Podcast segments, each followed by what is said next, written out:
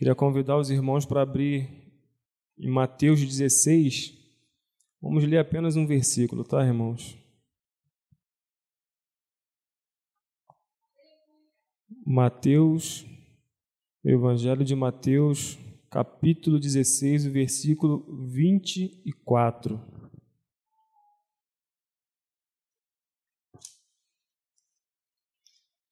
Podemos ler?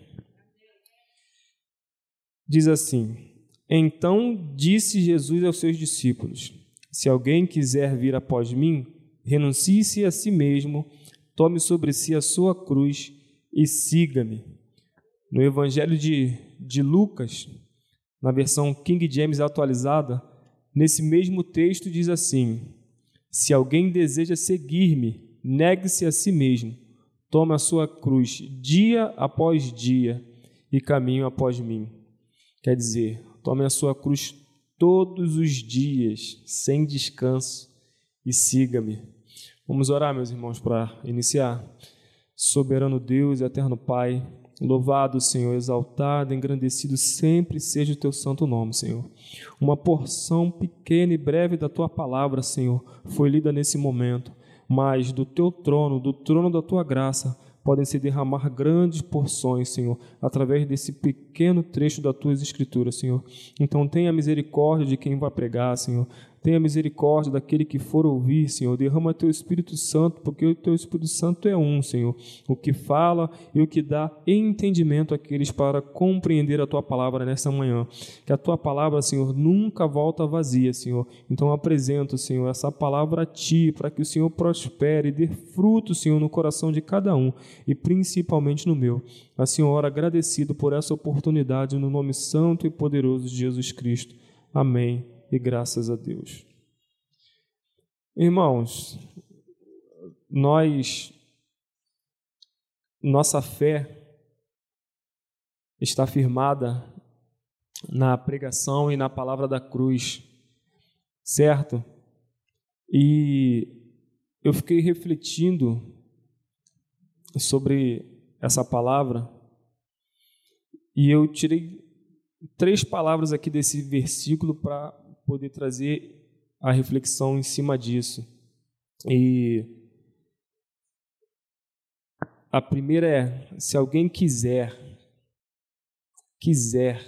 A segunda é: renuncie-se, autoesquecimento. E a, outra, a terceira é tomar sobre si a sua cruz. Mas, antes de falar acerca disso, eu queria é, refletir um pouco acerca da cruz, no que diz respeito ao significado dela hoje em dia e na época que Jesus Cristo falou aos seus discípulos essa passagem, no que ele falou ainda vivo, não tinha sido crucificado, não tinha acontecido nada com ele ainda. Mas olhando para os nossos dias, é muito comum você ver o sinal da cruz em todos os lugares. Você vê aqui no púlpito essa cruz vazia, na minha camisa aqui está escrito esperança, com esse significado. Você vai nas joalherias, você tem pulseiras, você tem brincos, relógios com o símbolo da cruz e em muitos outros lugares. Todo lugar que você passa na, aqui em São João, ou no Brasil, ou até no mundo, você vê adesivos da cruz. Mas será que as pessoas que fazem uso desses adereços, desse símbolo, elas têm na consciência o que significa a cruz de Cristo, o que significou, o que foi essa operação que Deus fez a favor de nós? Nós, quando colocamos uma camiseta dessa com a, com, com a cruz e ou alguma pulseira, e eu acho bonito, não é proibido, não tem nada contra, mas eu queria enfatizar que será que nós temos consciência do que nós estamos usando, daquilo que nós estamos vendo, o significado dessa cruz? Porque aos olhos de muitos, acredito eu que pode se tornar banal. Quando você vê um, um jogador de futebol entrar em campo, o que, que ele faz? Ele usa como se fosse uma superstição. Ele dá três pulinhos quando entra no campo e faz o sinal da cruz as pessoas é, católicas passam em frente à igreja. Eu trabalho com Uber, né? Enquanto toda vez que tem um passageiro que é católico, ele passa em frente a uma igreja e faz o sinal da cruz. Passa em frente a outra, ele faz o sinal da cruz de novo. Será que as pessoas compreendem a fundo o significado da cruz de Cristo? Então eu queria que trazer os irmãos a essa reflexão nessa manhã, porque e, e, e também qual é o significado de tomar a nossa cruz e seguir após Cristo. Porque quando Jesus proferiu essas palavras aos, aos, aos, aos apóstolos, aos discípulos que estavam presentes, acredito que eles não receberam bem, ou pelo menos não entenderam a mensagem que Cristo quis passar. Porque ali era a, a cruz era, era um aparelho de tortura, de uma horrível tortura em que só eram crucificados malfeitores, bandidos, assassinos que cometiam os piores crimes, que eram crucificados e mortos é, através da cruz. Esse instrumento de morte. E então, quando Jesus lançou essa palavra para eles, será que eles entenderam na hora? E será que nós hoje entendemos o que é tomar a cruz e seguir a Cristo? Porque imagina você ali com o Mestre, com o Senhor da Terra, que era filho de Deus, que era o Messias, e eles aprendendo todos aqueles ensinamentos que ele, que ele, que ele, que ele passava para eles, e ele vira e fala: Toma a sua cruz e siga após mim.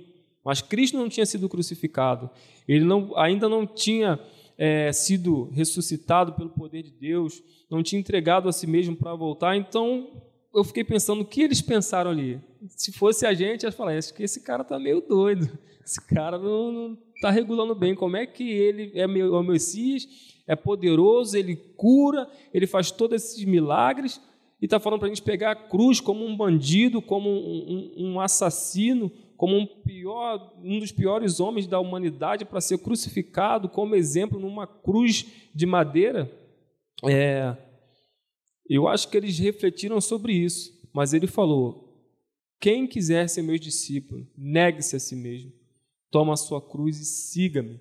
E será que hoje nós estamos é, tomando a cruz?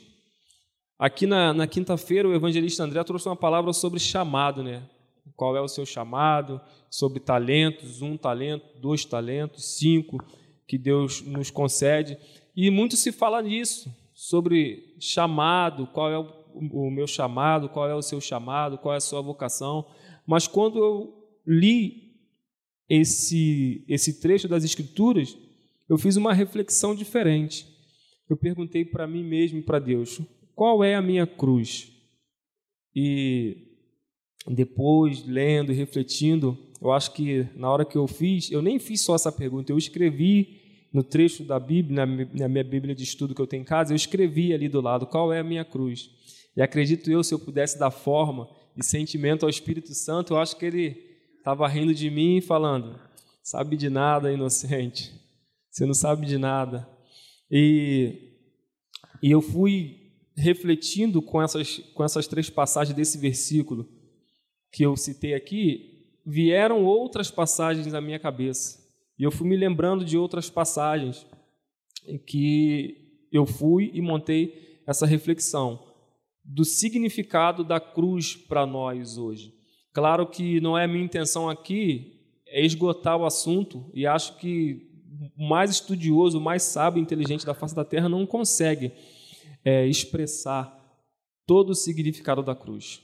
Não tem como. Existem muitos mistérios espirituais e muitas coisas que vai além do alcance da inteligência, da imaginação do homem.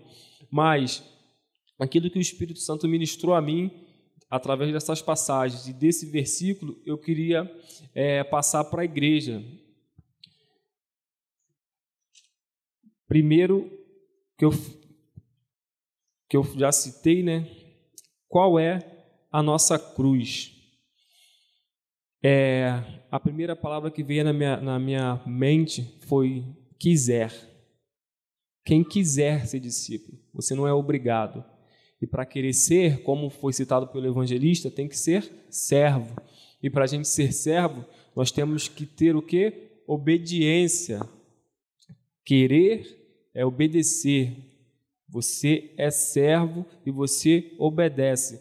E o maior exemplo foi o próprio Cristo. Em Hebreus, e a passagem que vem à minha mente foi Hebreus 5, 8 e 9. Deixa eu ver se eu acho aqui.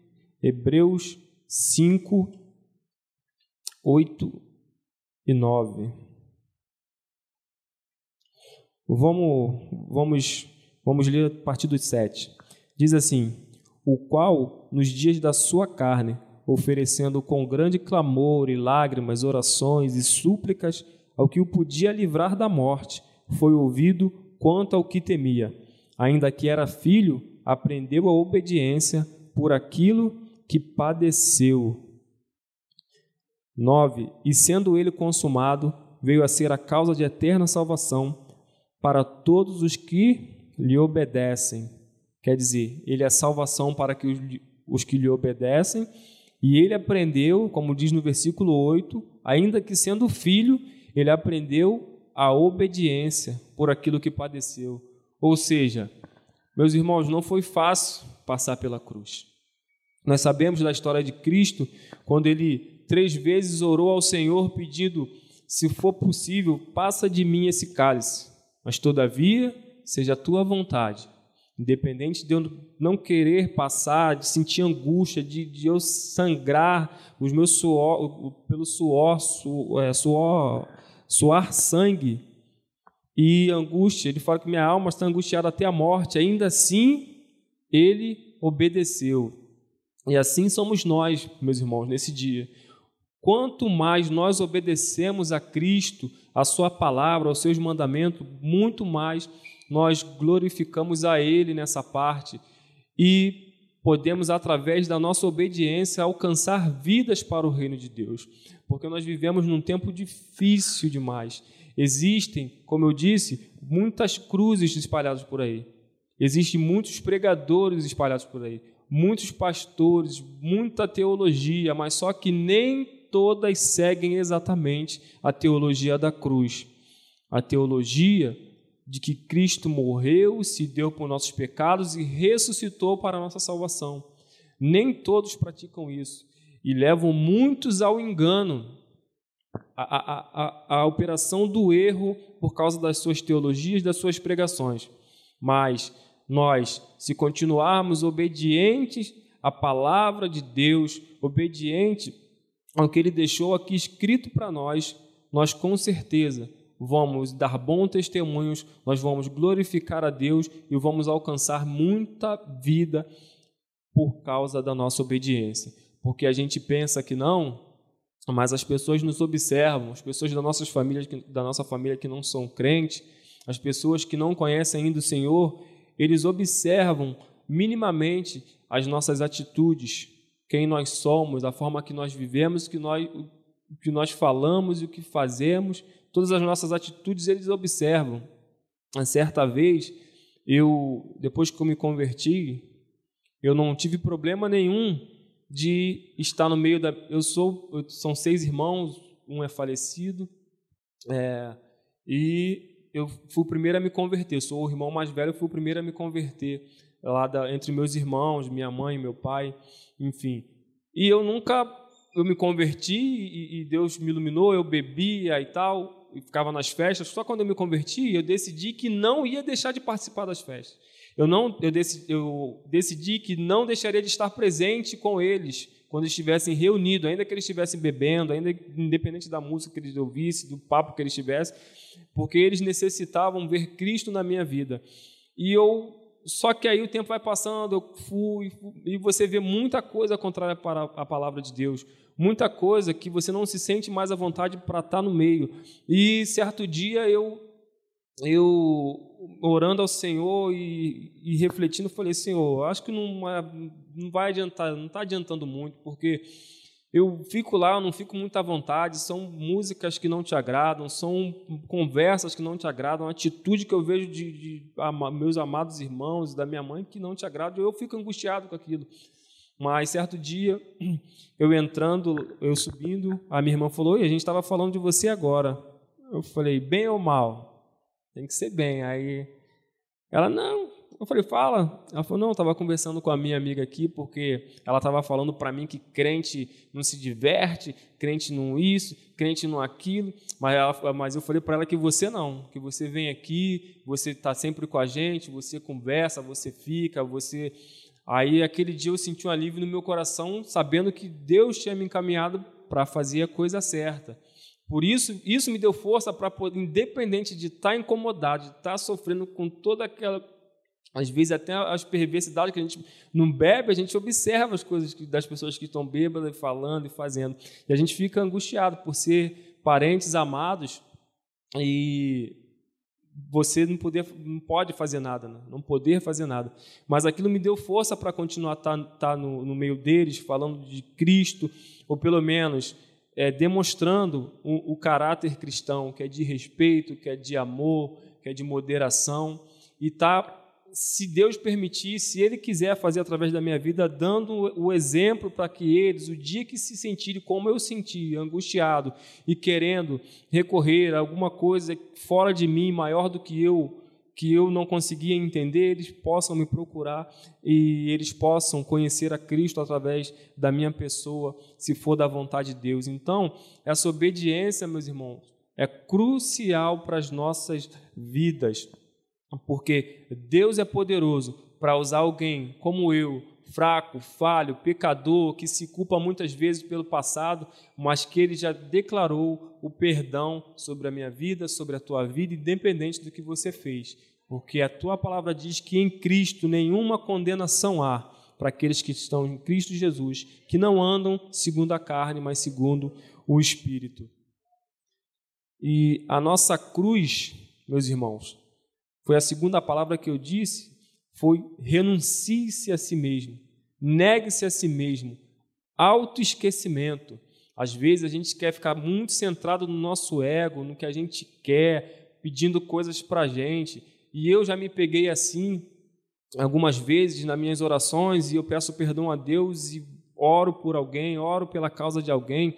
Mas aqui, essa, a passagem que veio é, a, a minha mente, quando eu li essa segunda palavra aqui, negue-se, renuncie, foi, a, foi exatamente isso. Os pedidos que nós fazemos a Deus.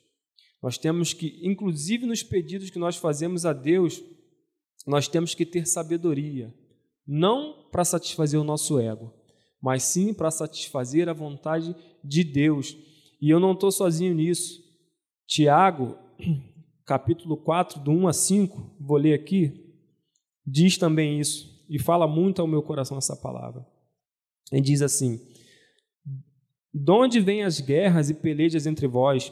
Porventura não vem disso, a saber, dos vossos deleites, que nos vossos membros guerreiam, cobiçam e nada têm, sois invejosos, cobiçosos e não podem alcançar, combatem e guerreiam e nada têm, porque não pedem pedem e não recebem, porque pedes mal, para gastardes em vossos deleites.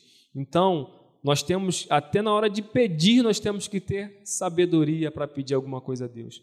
Porque às vezes a gente está pedindo e não é essa a vontade de Deus. De repente é uma coisa até melhor, mas nós estamos pedindo e sentindo naquela situação. Então, ore sempre como o nosso mestre orou: Senhor, seja feita a tua vontade.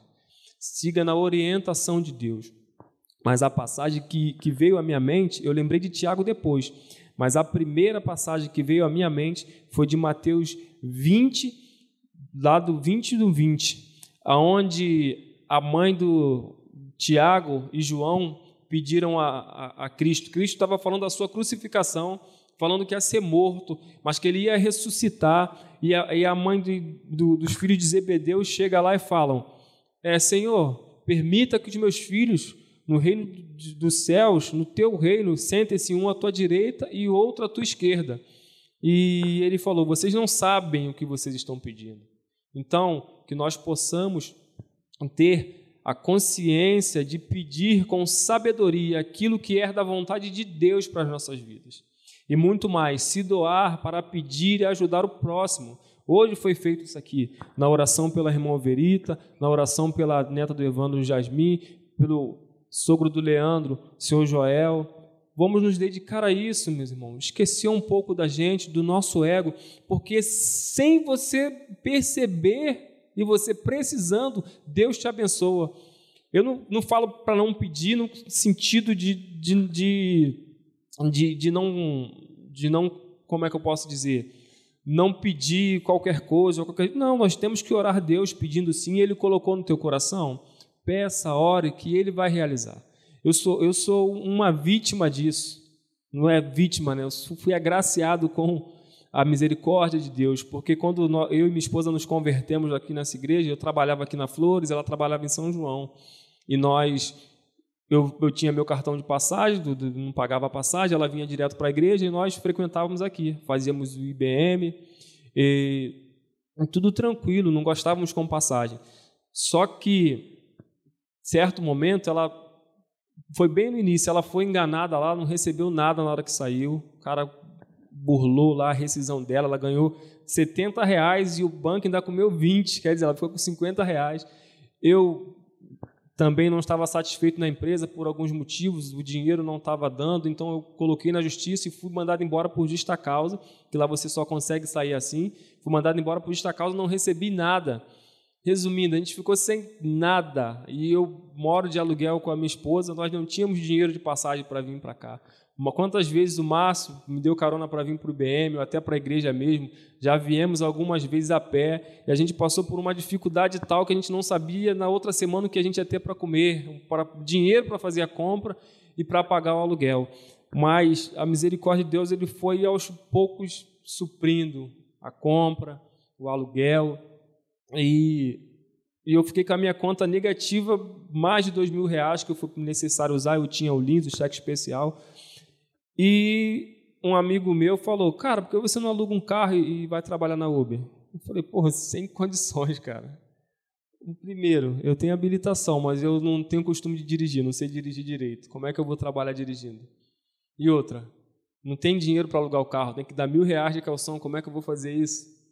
Aí, enfim, para encurtar o testemunho, eu fui lá, e eu e minha esposa conversamos, arrumamos mil reais, mais mil reais do cheque especial da conta, e, e aluguei o carro. Falei, ah, vou, vou alugar. Eu comecei a trabalhar, comecei a pegar o esquema, e eu fiquei com o carro alugado cinco meses apenas. Com cinco meses. E depois desses cinco meses, quando eu fui trocar a conta que era dentro da Flores para outra agência do lado de fora, eu cheguei lá, o gerente falou, ó, oh, tem um crédito pré-aprovado para você aqui para compra de veículo. Olha, assim, uma coisa super natural, mas que é um milagre na vida, na minha, foi um milagre na minha vida. Porque não pode se dizer outra coisa disso. Por meio natural, mas um milagre de Deus. E com esse empréstimo pré-aprovado, que há cinco meses atrás estava a conta negativa mais de dois mil reais, e agora vai dar um crédito, isso é só um milagre de Deus, irmãos, por meios naturais. E com esse crédito pré-aprovado, eu peguei esse crédito e conseguimos comprar o carro que hoje eu trabalho. Então, meus irmãos, nós temos que pedir e saber ter sabedoria segundo a vontade de Deus para as nossas vidas. E não pedir de qualquer jeito. Sobretudo nesses tempos, nós vemos aí pessoas partindo, pessoas doentes por causa dessa Covid. Então, quanto mais será que nós vamos ter que se apegar às coisas desta terra e não querer largar? Nós temos que pedir a Deus as bênçãos espirituais, o que já está liberado para nós. Que a sua palavra diz que ele nos enriqueceu em todas as bênçãos espirituais. Então nós temos que ter uma consciência, humildade de autoesquecimento, de humildade, de deixar um pouco as coisas desse mundo e se apegar a Deus em consagração, como está sendo hoje, em bênçãos espirituais, em se preocupar com o irmão, porque o que vale mais é a alma do irmão do que o carro que eu tenho hoje. O que vale a alma de uma pessoa, de um parente meu, do que a compra de uma casa que Deus possa me dar no futuro, como Ele fez com o carro, Ele pode fazer com a casa. Eu sei que muitos aqui já foram abençoados nesse sentido. A irmã Fátima já contou o testemunho dela sobre a casa que ela comprou no, no PG. Então, Deus abençoa, meus irmãos. Só que nós temos que ter sabedoria para pedir. Porque depois, nessa passagem de Mateus, ele diz: Vocês podem beber o cálice que eu vou beber e serem batizados com o batismo que eu sou batizado? A eles nós podemos. Ele falou: É, vocês vão ser batizados com o batismo que eu vou ser e vão beber o cálice. Mas agora, esses benefícios que vocês estão pedindo, vocês não vão ter.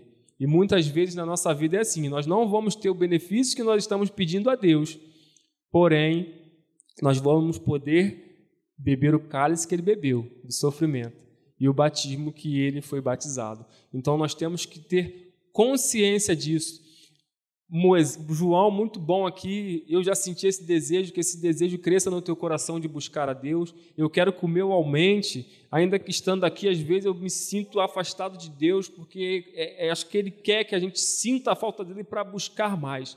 E que o dia que você se sentir assim, João, com falta de Deus, busque, não desanime, não, busque mais. Ainda você achar que Ele está longe, você busque, porque às vezes Ele dá a impressão que ele está longe, não mesmo não estando, mas é para que a gente se aprofunde na sua palavra, para que a gente busque ele cada vez mais. E é isso aí, João. Continua firme, seja exemplo, como eu falei aqui, se Deus por misericórdia quiser usar a minha vida para minha família, amém. Se Deus quiser usar a tua vida na faculdade, na escola, onde você for, de você ser diferente, glória a Deus que ele use porque você sendo exemplo, meu irmão, independente da chacota que você virá ou viver por causa da palavra de Deus, Deus vai te honrar. Porque a sua palavra diz que nós temos que nos alegrar quando fomos perseguidos, humilhados e inventarem todo tipo de mentira por causa do nome dele. Ele diz: se alegrem e exulte, porque é grande o galardão de vocês no céu. O, a irmã Graça leu aqui o Mateus 5, é em Mateus 5, é a sequência do texto que a irmã leu. Então se alegre, meus irmãos. Lembra de Moisés? Moisés, de Hebreu, diz que ele preferiu sofrer as humilhações de Cristo do que estar no palácio, sendo chamado neto de Faraó, o filho da filha de Faraó. Então, às vezes, nós temos que escolher se sacrificar, esquecer de nós para abençoar a vida de alguém, através da obediência, através da sabedoria, para pedir para que a vida de alguém seja edificada, para que a família de alguém seja edificada e salva pelo poder do Evangelho de Jesus Cristo. Amém, meus irmãos? Agora, o que é a nossa cruz? A nossa cruz, como diz aqui, toma sua cruz e siga-me, que é a terceira parte desse versículo, é, por amor a Cristo e às almas se submeter ao Espírito Santo até nos momentos que não desejamos, até nos momentos de sofrimentos. E quando eu refleti nessa terceira parte desse versículo, eu lembrei do Evangelho de João, no capítulo 21, no verso 18. E essa passagem é muito conhecida, é quando Jesus chama Pedro e fala: Pedro, tu me amas? E Senhor, tu sabe. Pedro, tu me amas? E Jesus repete três vezes. Ele fala: Senhor, tu sabe todas as coisas, Senhor. O Senhor sabe que eu te amo. E no versículo 18, ele diz assim para Pedro: Na verdade, na verdade, te digo que, quando eras mais moço, te cingias a ti mesmo e andavas por onde querias. Mas quando já fores velho, estenderás mãos e outro te cingirá e te levará para onde tu não queres. E às vezes é assim, né, meus irmãos? Às vezes o Espírito Santo nos leva para lugares onde a gente não quer, para falar com aquela pessoa que a gente não deseja, a gente não quer de jeito nenhum. Mas é assim que Deus faz para quebrar o nosso orgulho, para quebrar a nossa autossuficiência. Então, a nossa cruz é essa, meu irmão. Alguns conceitos da cruz de Cristo porque, como eu disse, não vamos esgotar. Existem muitas outras coisas. A humilhação. Jesus se humilhou lavando os pés dos discípulos. O amor e muitas outras coisas nós podemos tirar do que seria a nossa cruz para carregar nessa caminhada aqui na terra. Mas as três passagens que Deus colocou no meu coração foram essas: a obediência, se você quiser ser servo, renunciar a sua própria vida para abençoar famílias ou a vida de alguém e tomar a sua cruz, até nos momentos que nós não queremos. Pedro era todo explosivo, era sanguíneo, sanguíneo, autossuficiente, era pescador, conhecia o mar. Mas aqui Deus fala para ele: ó, quando você era novo, você se vestia, se cingia e andava por onde você queria andar. Agora não.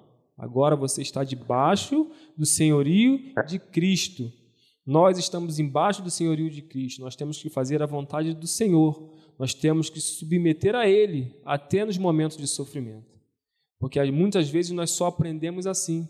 Quando nós estamos angustiados, sofrendo, é que nós buscamos, acho que nós, nós nos ajoelhamos, nós oramos, nós clamamos para que Deus nos abençoe e nos livre.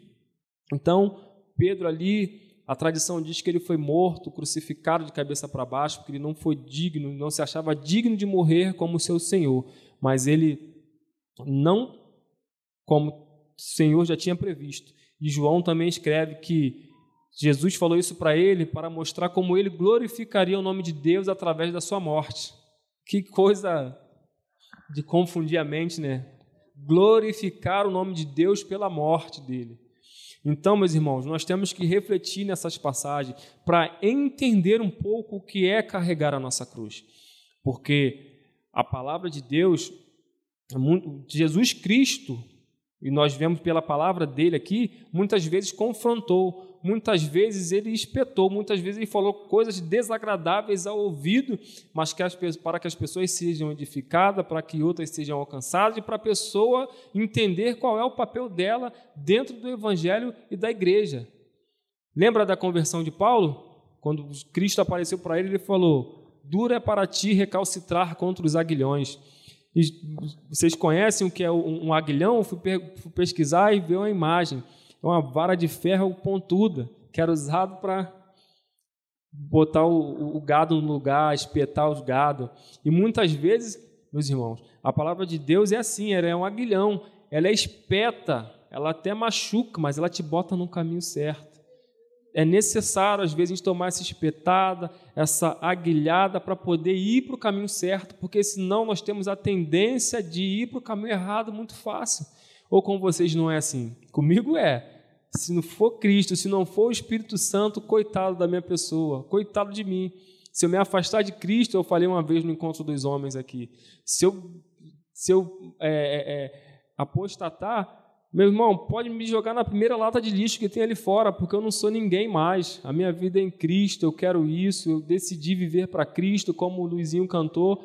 E é essa vida que nós desejamos estar, mas muitas vezes a palavra me confronta, muitas vezes é como aguilhão, ela me espeta, fere, o coração até dói, mas ela me coloca no caminho certo, o caminho que Deus deseja e que vai resultar em salvação. Então, meus irmãos, pensa, se o sofrimento teu vai edificar a vida de alguém, se é por Cristo que você está sofrendo, sofra feliz, sofra rindo, com a alegria do Espírito Santo. Não estou dizendo isso aqui que você vai estar sofrendo e rindo ali como um bobo. Não, não, não é nada disso. Nós sentimos, nós choramos, nós ficamos abatidos, mas quando, teu, quando todo o teu estado de espírito estiver abatido, sofrendo, a tua razão, a tua consciência tem que estar firmada na cruz.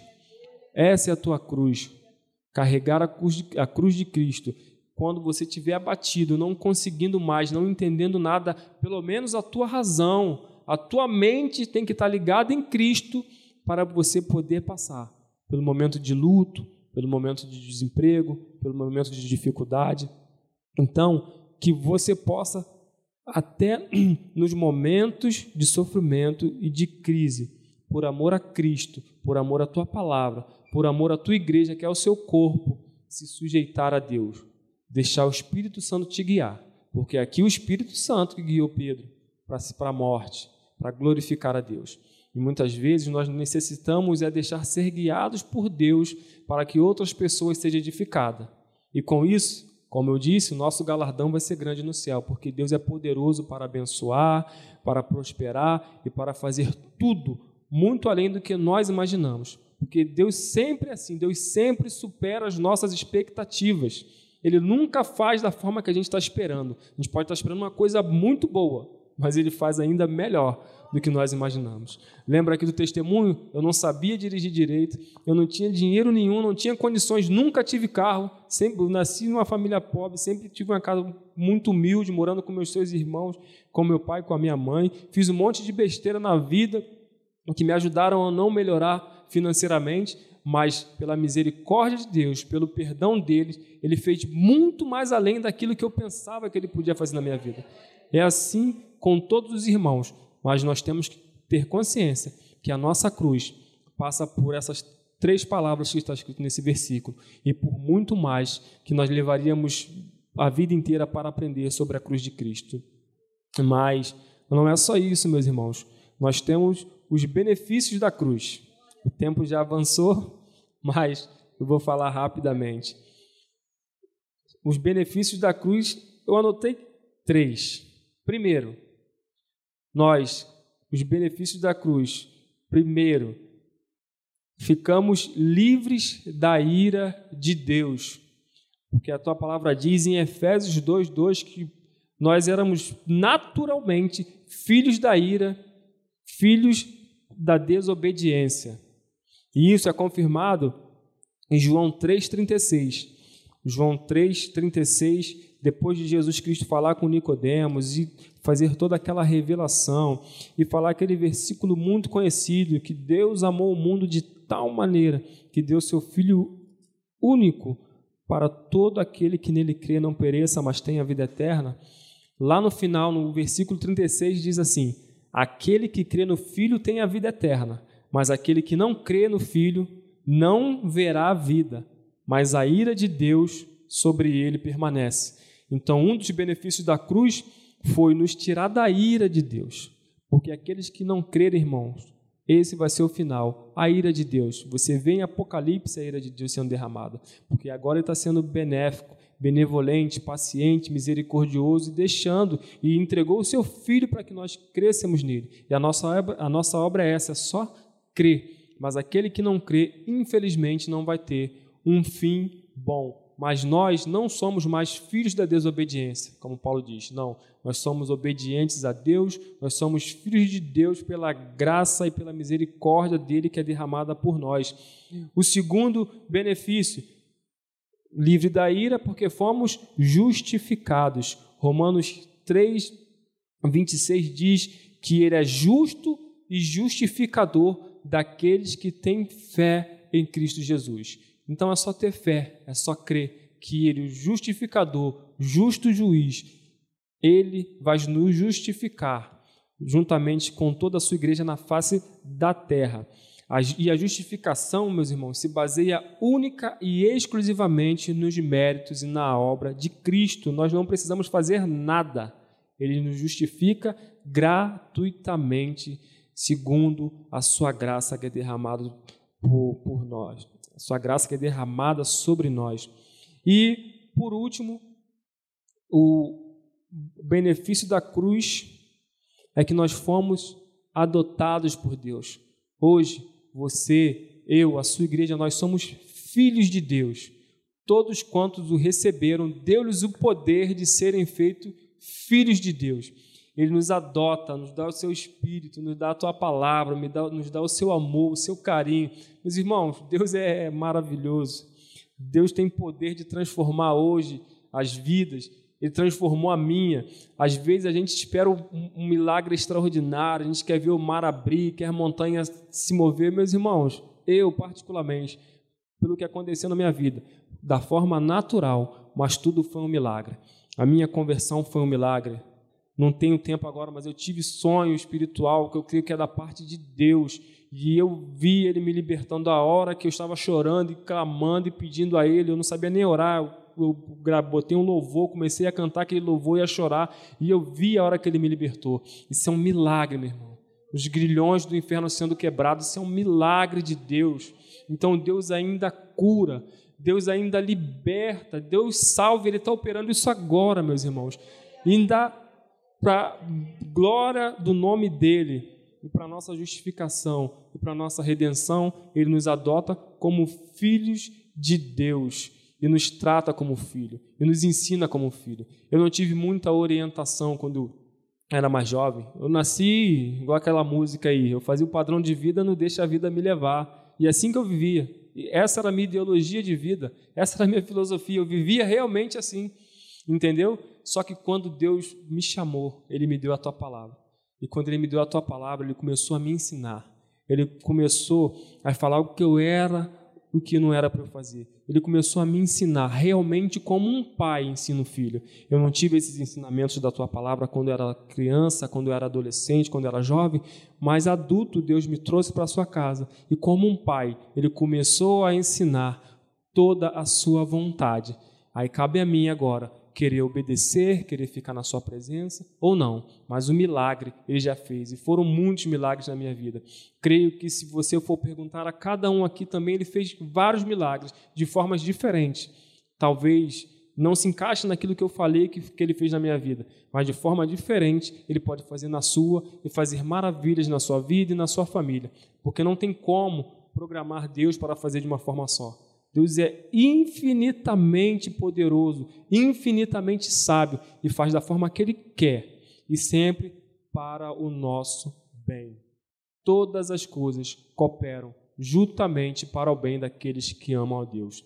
Ele diz todas as coisas, seja no sofrimento, como foi Pedro, seja na obediência e no sofrimento de Cristo, como foi na cruz, seja no na, na segunda, que é sobre o auto-esquecimento. Deus é poderoso para que nós possamos estar na Sua presença e, no fim, receber a redenção, sermos transformados e morar no céu, que é o nosso objetivo final, por amor a Deus e por amor aos irmãos que pertencem à família de Deus. Amém, meus irmãos?